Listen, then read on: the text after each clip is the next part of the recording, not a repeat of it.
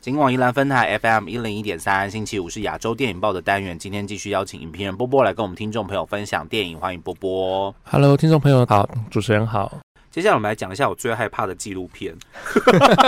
纪录片我到现在嗯还是就是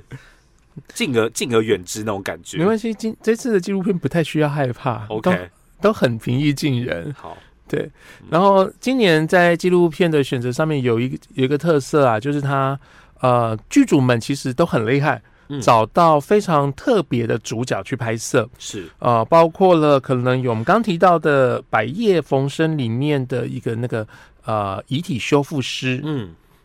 然后也包括了呃像是在台湾工作的移工，嗯，然后因为移工他们本质他对焦的移工是菲律宾移工，那因为菲律宾人其实在他们自己国内是很喜欢选美这件事情，哦哦，所以他们可能这些男移工人来的时候呢，也会在台湾办选美比赛啊。我觉得这也是有一种自己文化的一个跟自己传统文化的一个连结。嗯那再来也是让自己在台湾的生活变得更丰富。是对，所以他们透过这选美比赛去认定、认识自己，也去肯定自己。对、嗯我觉得这蛮特别的。是然后也有《人之初性性本善》里面，呃，打算要，呃，就是 A V 女优，哦对她如何现身说法，对，哦然后还有包括了那个独立乐团《自由的人》是关于独立乐团的主唱，他自己家族里面是有那个罕见疾病的，是那他对于自己是不是里有这样子的呃基因，其实反而是回避了去做检查这件事情，他啊不去做检查，他啊宁可不知道，对， OK，所以那也包括像《金之声》里面的话，有海洋学者，嗯他如何研究台湾近海的鲸豚，然后如何去倡议一些环保议题，嗯对，然后诶有几个作品甚至是跟历史有一点接有点相关，比如说呃我们知道过去过去有曾经有美国大兵驻军台湾，嗯当时可能留下了一些爱情的种子，这些爱情种子没有了爸爸，爸爸回到美国去了，哦那这些人一生在台湾就被认定说啊你是混血，啊你爸爸呢？对啊那个社会的不友善。嗯跟他们找寻自己的根这件事情啊、嗯所以拍成了《爸爸奥巴马》。嗯，那另外有一些人，可能我们自己小时候可能会听说，哎、有谁出国的时候就顺便跳飞机了，嗯就留在当地了，当小留学生或在当地工作。是对，而、且一样用这样的背景去拍了跳飞机。嗯所以我觉得今年其实，在纪录片方面，其实他他们都选到很特别、很有故事的人物。是，对，然后所以我觉得这些人物其实看起来都没有什么负担啊呐、都好看。所以其实他今年的在那个纪录片的部分，好像感觉他们在记录的事件跟人物，又是跟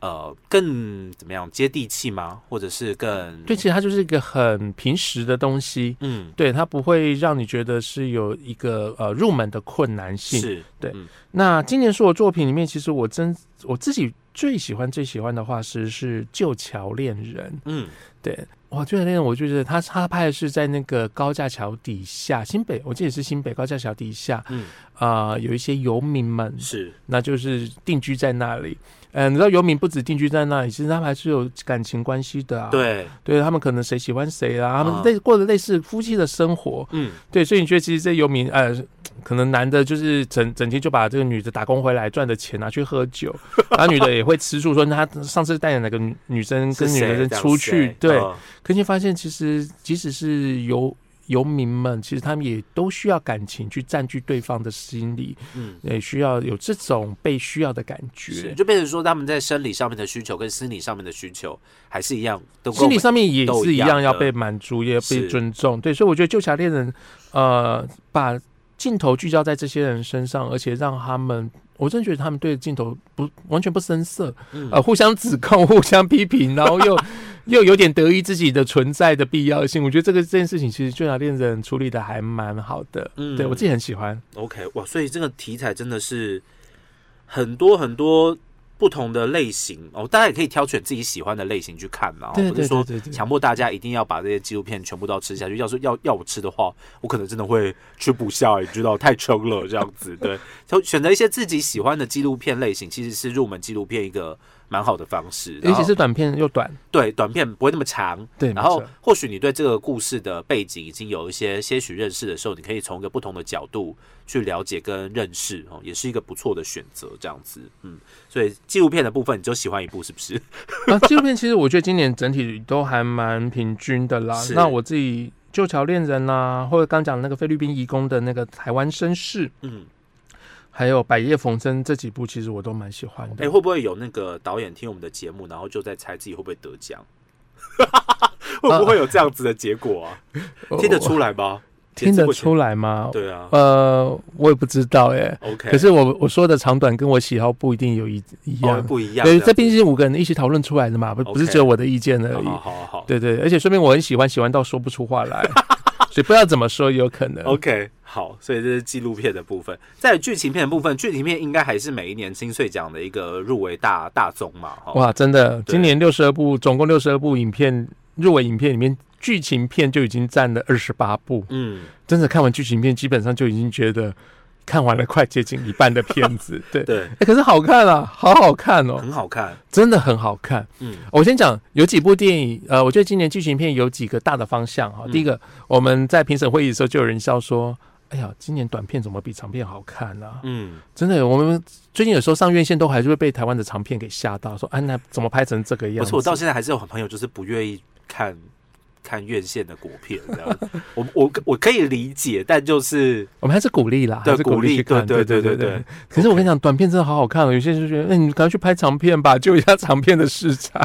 对，可是他们不一定，呃，会不会有市场不知道。可是我觉得他们是会会讲故事的人，嗯然后，但其里面有一些导演其实也的确有那个长片正在筹备当中，譬如说我们最清楚的就是有了嗯有了的导演那个呃潘克印，是他除了《姐姐》曾经入围过金马以外，嗯其实这一次他的短片作品，那他之后的长片也有进入到金马创投嗯哦，所以我觉得是非常期待的。然后第一个是我觉得短片的成绩是很好嗯，那第二个就是哎技术很棒哎，技术很饱满，对不对？它就是技术真的跟场面是一模一样的呀。以前觉得短片可能就是手工业啊，对就找自己的亲朋好友来客串一下，对，哎，没有，现在除了演员都找专业演员以外， 嗯呃，技术像比如说像我们刚刚提到了那个烧，他就找了张志腾啊，嗯他是他的剪辑也是找来金马金马奖等级的啊，嗯对，所以我觉得呃技术技术部分你不用担心啊，是绝对这些技术都在水准之上嗯。那我觉得比较特别的是了哈，就是有两点，第一个就是我们今年疫情刚结束。嗯我以为疫情应该会是一个很多记录呃很多短片在处理上的主要题材，嗯，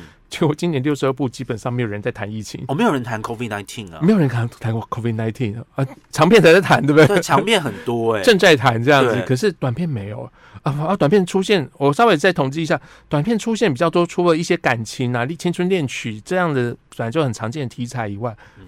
呃，今年蛮多那个呃两岸关系的，牵涉到两岸政治问题的，哦，而且这两岸政治问题都不是那么过去那么那个大辣辣的出现，是有。出现在校园中，有出现在家庭里面的两岸问题，所以其实变成说，像是那种两岸议题或者是新著名的那个议题，没错，开今始慢慢的出现。今年对不对，其实还是占了蛮多人的一个创作的主要的故事的根本。嗯然后今年还有一个蛮，我觉得蛮乐见的一件事情，就是类型电影，嗯，对，包括了可能像是《滞滞留》的《滞哦，》，滞这部电影，它就是让男主角就直接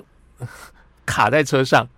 就是他被关在车，他上了车之后，他不能无几乎无法下车，嗯在开回家的路上还要搞这个工作上面一堆狗屁倒灶的事嗯情，下面的没处理好的，上面的在那边催促说你 的你那个资料什么时候给我？他是边开车，然后他孩子又要过生日，在等他回家要切蛋糕，嗯，对啊，手忙脚乱，那全部翻在车上，你就觉得过去好莱坞拍那种电话亭的故事，我们台湾也可以拍那个在车上，嗯而且很有共感，是哎，就是卡在高速很有公路共上感，呃，就从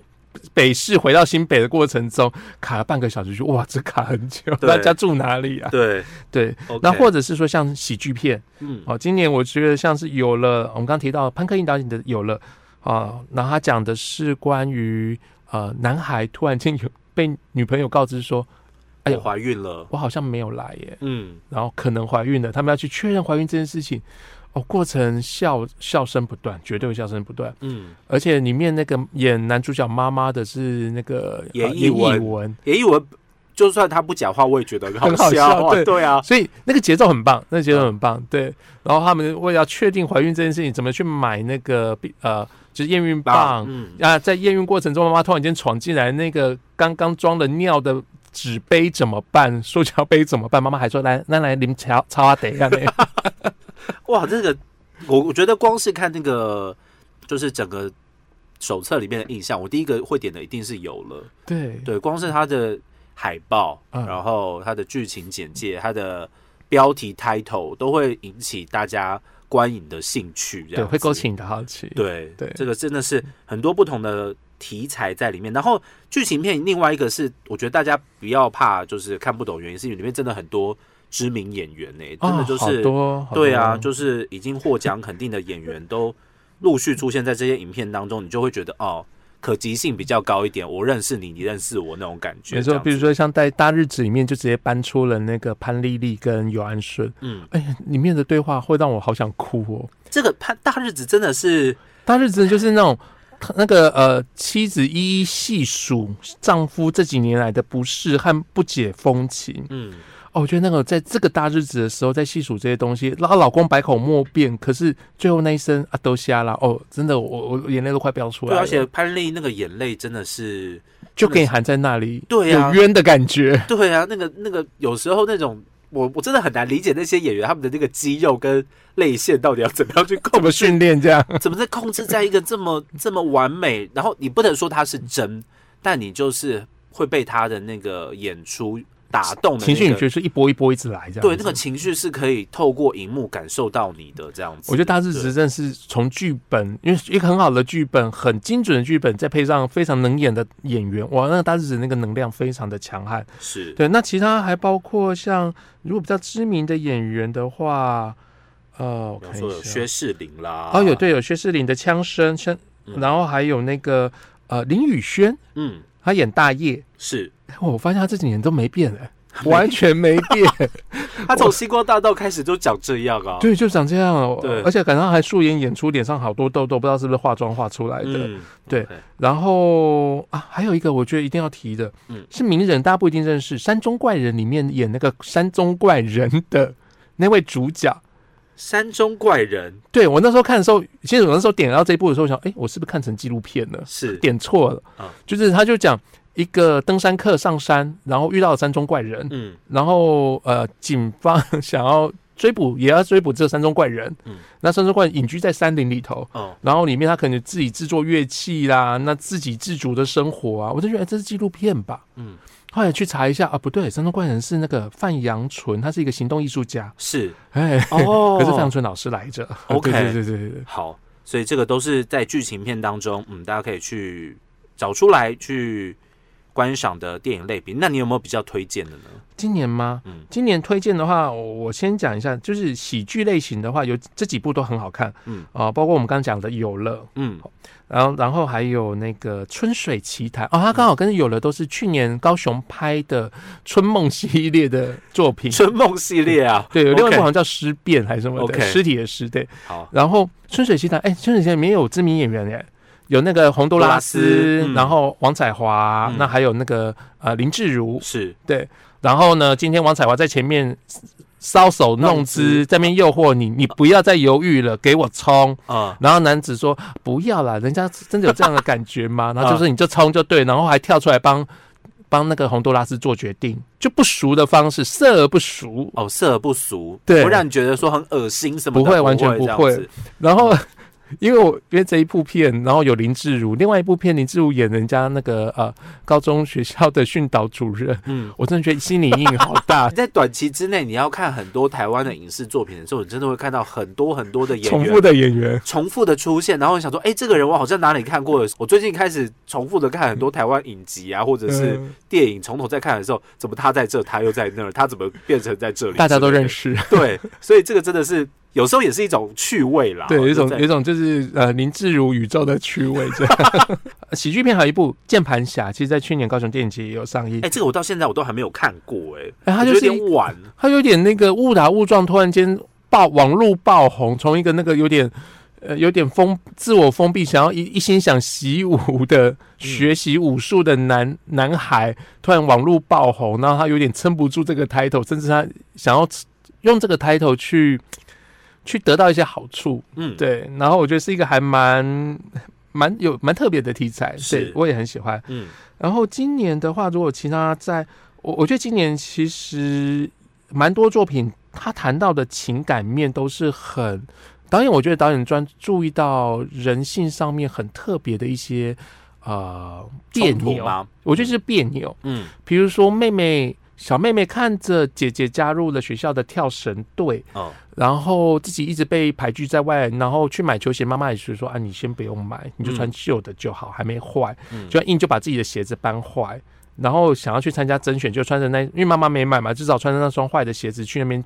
就是糗态百出。哦你会很心疼这个妹妹，你也懂那个妹妹在崇拜姐姐的感觉。嗯对，我觉得在跳绳里面就把这件事情抓得很准。嗯那另外在那个悄悄告诉她里面，其实也把那个两个高中女生她们参加游泳队，那因为有一点点的情愫暧昧，小心小心翼翼的呵护这段感情， 嗯所以呢，这个女生呢就被教练说：“哎、啊你怎么最近你们两个只要一起练习，你就一直跳游的那么温柔？”是我觉得教练讲温柔这个字眼真的很棒，就是你舍不得去超越他，因为你很怕超越了之后对方就会不告而别，或是就不理你。嗯对，我觉得其实今年有很多作品把这个很细微的东西就捕捉到，然后扩充成一个长片啊，扩充成一个剧情短片的一个格局，嗯我觉得是好看的。因为我觉得今年好像在那个就是，比方说性别的部分啊，开始那个界限好像也没这么明显的感觉吼，就是对，就是一定要把它归类在呃同志同嗯志类别的电影啊，或者是其他类别，好像我觉得那个类别的部分现在越来越淡不会化，对，呃，不就是会不一定会被独立出来。像今年对蛮多电影在看的过程中，呃，包括像我不知道剧组有没有这个意思啊啦，可是我自己看的时候是觉得充满了意思。当哨声响起，里面那个一呃台中女中一队嗯一队的呃队长嗯。对，这个跟另外一个成员在互动过程中，你就觉得，哎、那对方有特别的呵护哦， 我自己心中都不由得这样子想了，这样是子，对，所以对其实透过像这样子的影像，这个淡化是一件不是是好事对，不是一件坏事对啦，就把哦 normalization 我们讲的就是正常化，对啊，以前我们都把它归类在一种类型的电影当中对没啊，错对，但现在这个好像已经不是一个框架或是一个界限的感觉，这样子。刚刚提到了包含喜剧，然后呢，还有一些情感上面的纠葛，嗯哦啊，对啊，今年处理那个死亡的议题，我觉得也都还蛮蛮幽默的，我自己还蛮喜欢哦的。我以为你说死亡，我想说死亡不是跟疫情应该其实有或哦，没有多没有或少没有一没有点没有关没有，系，今今年有有今年在剧情片类有几部谈到死亡，首先讲《野记》嗯啊，就是山中的协作啊，嗯协作青年，然后去找到山难者的遗体，女性年轻女性山难者的遗体，嗯，然后他把他带下山的时候，突然遗体跟他说话了，午夜梦回跟他说：“带我上山。”啊，你带还不带？这不用可这没有可怕吧？这本身是一个蛮可怕的事情吧，好，可是它不是恐怖片哦？OK， 它拍起来不是恐怖片，这才厉害。对，听起来很它可成为是一个如何圆梦的一个励志的故 事，哦是一个励志故事啊，也没那么励志啊。可是我觉得它其实就是一个圆梦的过程。你要不要帮这个女孩圆 梦？哎，这个演员也是有名的演员，欸黄黄黄呃黄远，跟邱思琴，对，没错。哦，OK，然后另外一部啊、我应该在我们评审过程中大家都很喜欢的一部叫做《送行》。嗯然后送行的话，其实他谈到了妈妈过世，留下了一对姐弟、嗯啊，弟弟是胡志强。嗯啊，就胡志强对。然后这对姐弟呢，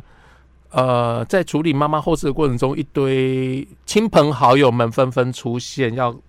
给意见。嗯对，对，然后这对姐弟如何排除万难嗯，的过程，对，哦带有点黑色喜剧，有点像是复后七日的味道，哦，是黑色喜剧，黑色喜剧，对。好然后最后的一颗镜头的那个魔幻写实，嗯我们所有评审都非常喜欢，觉得好那颗镜头非常厉害。好，所以那个送行的导演听到了没有？打勾勾 哈，给大哥给哥，你个星星，好不好？ 我们都 喜欢。我们哦我们都其实喜今年的作欢品，我们我们很像说真的啊，今年六十二部，我们纳入我们当天讨论就有十几部电影。嗯说真的，那个量其实是很大的。 ，OK。哎，那我我好奇问一个，请就说是岔题的，你们有没有讨论？就是你们真的很不喜欢的？有有会会会说哦嗯会是不是怎么会有这样子的作品？或是说有些创作过程当中，呃。可能剧剧组们自己没有意识到，或者创作者自己没有意识到，可是有可能在处理议题上面给的太轻率了，嗯，或是有点取巧。那当然我们会提到说，啊、其实它是可惜的，是，，对，不然其实在把这地方再做的足一点点，或是再修改一下，然后哦再修一修，会觉得会好一点。一定有我们喜欢不喜欢的啦，嗯，对对对。 OK 可我们没有花很多时间去讨论哪些不喜欢，因为我们我们毕竟不是决定人家不要入围，对对对对对对，我们只是决定哪一部是最好看只的，是看看完之后自己会就是打一个，就是也在打一个问号这样子，是会讨论到这件事就对了。会，其实，在准备的前一两天，我在把所有片子在重看的时候，有些片子我自己就暗暗自里赌说，应该不会有人选他吧。 OK，自己跟自己内心的对话，可是也不敢，你知道，觉得稍微有点有点水准，就觉得还是得再看一下，免得真的有人喜欢的时候，你说不你你搭不上话。这样子哦，对，所以其实今年真的很，你说真的啊、今年的水准整体来讲都不错，对，嗯所以很难有那种真的差到让你觉得说他可以不用入围了。 OK，好，所以这个是在剧情片的部分。其实剧情片有很多的不同的角色类型，甚至有很多的这个名演员都有参与。有时候或许你不要去做功课，然后你就进去看，啊你看完之后你会看到很多你很熟悉的人在里面。对啊，因为其实实像我我在做评审的这过程当中，就自己在家看片的时候，其实我也都没做功课啊，我就一、嗯照着顺序一步一步点啊你。不会去看剧情简介什么的，呃不会啊，我就先打开看啊，反正 OK 电影也才二三十分钟说得也看一是下哦，时间一下就过啦、对不不懂的时候再回来再看剧情简介。不用不用像长片那样子，就看到一半然后怀疑人生，要不要睡一下之类的，不用不用不用，因为 你也不用睡啦，眨眼再再撑一下就过了。眯一下就过了，这对样对子对，甚至像我们刚才讲六分钟的，你根本那颗镜头啊还瞠目结舌的时候，它就 已经结束了，跑这完样子字幕了。对 OK，好，那金穗奖呢是从五月五号的时候会登场，然后他之后会办一个这个巡回对巡回的影展哦，但是这个宜兰的朋友也不用担心，因为它有线上影展，真的是太好了，太棒了，而且你就可以待在家里看，然后呢，啊跟我一样。透过各种不同的呃方式跟媒介平台，对没不对错好，然后就是花呃，诶，它是多少钱？四百五十块的样子，对没错啊四百五十块你就可以看到六十二部所有所有的今年的入围电影在里面。然后呢，什么时候想看，什么时候呃，什么什么片不想看，你都可以自己做选择，好不好倒着？看、跳着看都可以，对不对？ 对，然后，然后你看到你真的很不想看的，看到一半很想要直接关掉的，也没有关系，也 没有或者人你觉得知看到道很好看的时候，就可以找亲朋好友回来一起看，再也可以再啊。看一次也可以，哎、对啊不过好像有限制，好像两天内要看完的、啊。哦哦，对对对，对好像对是对这我样啊们我们评审的是可以看到六月一号，好像两天内看完，那在影 就打开展之后，你那部片打开之后，你必须要在两天四十八小时内这样看完嘛。对然后我印象中好像是一个星期之内，好，你可以就是重复的观看这些所有的电影这样子。所以宜兰的朋友不要觉得说台北很远啊，其实一部片五十块，我觉得也是蛮值得的啦。对啊，比你车钱还便宜耶。对啊，就是你可以去一趟，然后三百五十块嘛，就像我说的，你就一整天都对待在。啊，而而且说真电的，这一次的很多晚上就下班时间的场次都有剧组的 Q&A，你可以直接嗯看到那个呃影人们，但嗯可能大牌明星不一定会出现啦。是是就像我不知道原子少年的 佳佳会不会出现，我还有点害怕，原子少年这个这件你事很情期，待，我蛮期待的。对我有点惊讶哦，就是他们已经跨足到你知道金穗奖的领域了，这样对子，。我需要跟大家讲是哪一部有原子少年的佳佳，大家可以去看刚刚刚刚说是那个什么《桥顶少年》。桥顶少年，哈、有那对个那个阿垮原少年的林玉佳，哦 没错对所以这个这个真的是令令我有小小的吃惊一下，所以大家可以在五月份的时候，哎、一起来关注今年第十五呃第四十五45届届的金穗影展，今天跟听众朋友做一个简单的入围分享跟介绍。今天呢，再次感谢我们的影评人波波来到我们节目现场，好，谢谢主持人。